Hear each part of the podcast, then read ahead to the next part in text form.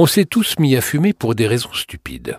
Pour suivre l'élan d'une bande de copains, pour se sentir dans le coup, pour se sentir un peu rebelle. Certains ont même commencé à fumer pour se rapprocher de l'image du fumeur que l'on voit au cinéma. Quelqu'un de détendu, de classe, de libre. Alors qu'en fait, question apparence, le fumeur, en allumant cigarette sur cigarette, va trouver tout l'inverse de ce qu'il était venu chercher.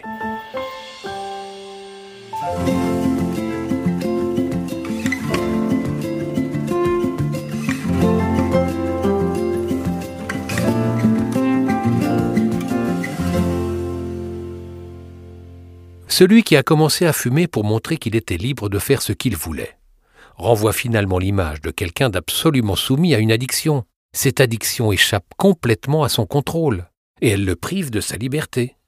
Celui qui a commencé à fumer pour avoir l'air intégré se retrouve aujourd'hui marginalisé, chassé des espaces publics, des bars, des parcs et des appartements, parce qu'il fume.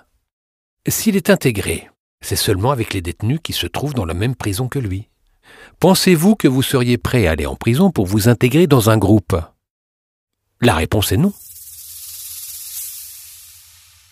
Bref, l'idée que la cigarette est un objet cool et tendance est complètement fausse.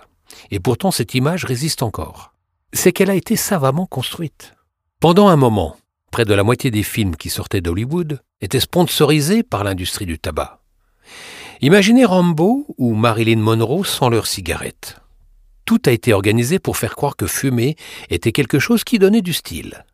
Une fois encore, c'est tout le contraire. Celui qui voulait se montrer fort et viril, comme Rambo avec ses gros bras, se retrouve finalement terrorisé, démuni et faible devant ce petit cylindre d'à peine 10 cm.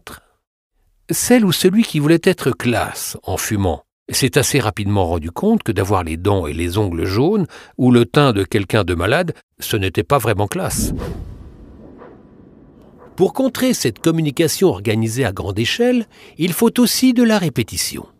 C'est pour cela que je me répète souvent et que j'emploie certaines formules redondantes.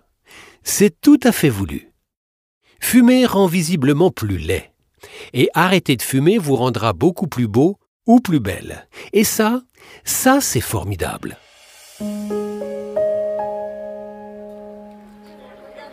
Vous êtes en train de boire un verre sur une terrasse avec des amis. Comme à votre habitude, vous fumez beaucoup dans ce genre de contexte. Un de vos amis non-fumeurs est avec vous sur cette terrasse.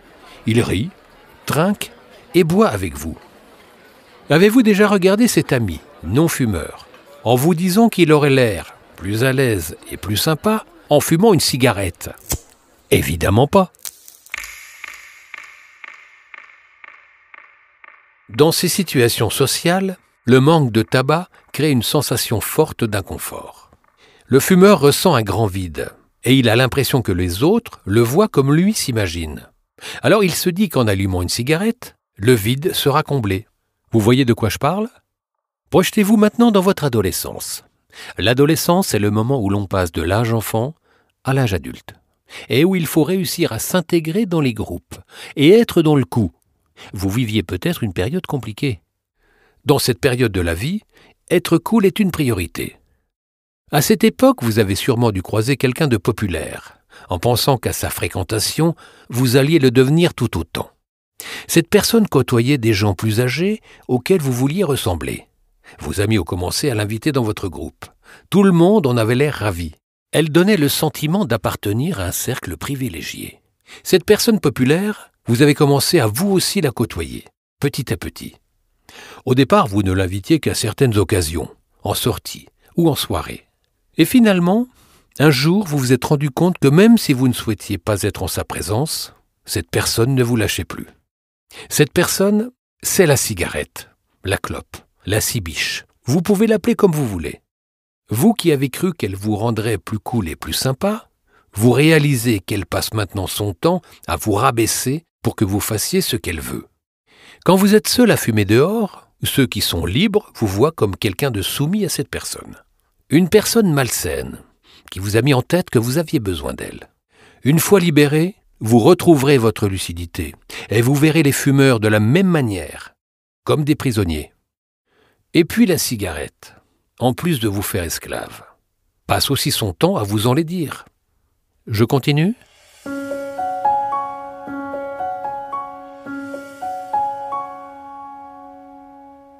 Commençons par un fait connu. La cigarette jaunit les dents. Le temps, et surtout l'argent, investis dans l'hygiène dentaire, sont colossaux. Les fabricants de dentifrice se chargent, par leur publicité, de nous rappeler à quel point il est important d'avoir de belles dents dans notre société. Le fumeur, lui, n'arbore pas un sourire de pub pour dentifrice. Certains essayent même de cacher leurs dents.